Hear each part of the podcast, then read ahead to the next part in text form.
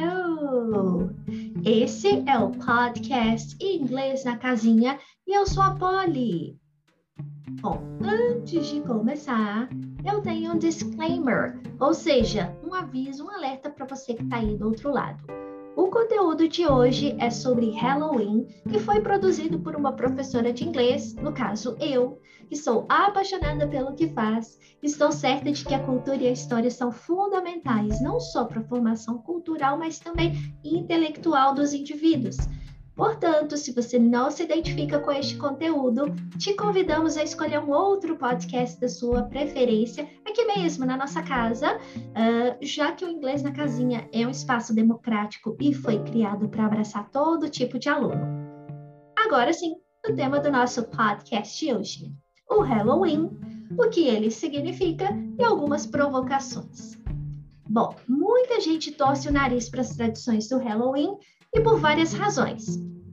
Por isso, eu queria começar a nossa conversa de hoje com algumas perguntas para fazer você pensar. Você que está aí do outro lado me escutando, sabe o que é o Halloween? Conhece a história da festa? Sabe o que de fato essa tradição significa?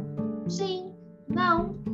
Se você não conhece, então eu te convido a ouvir o podcast anterior, o número 8 que está disponível tanto no Spotify quanto no Anchor, as plataformas onde você vai encontrar os nossos podcasts. E lá no podcast número 8, a minha amiga Alessandra Ribeiro, minha parceira aqui nesse projeto O Inglês na Casinha, conta para vocês um pouco da história do Halloween, fala das tradições, onde que surgiu há mais de 3 mil anos, lá com os celtas nas Ilhas Britânicas. E aí ela conta um monte de coisas bacanas de uma maneira bem legal.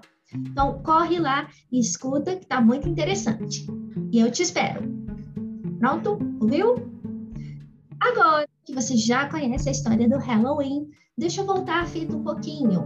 Bem, eu comecei falando que muita gente não gosta do Halloween, certo?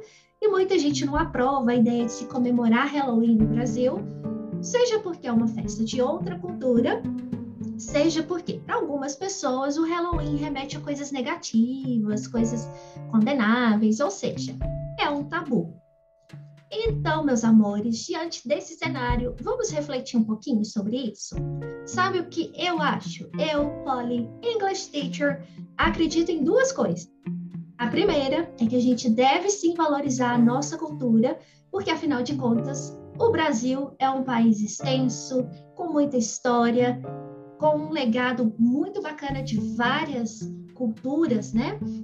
Então, a gente precisa valorizar, sim, estudar, entender e valorizar a nossa cultura, sim.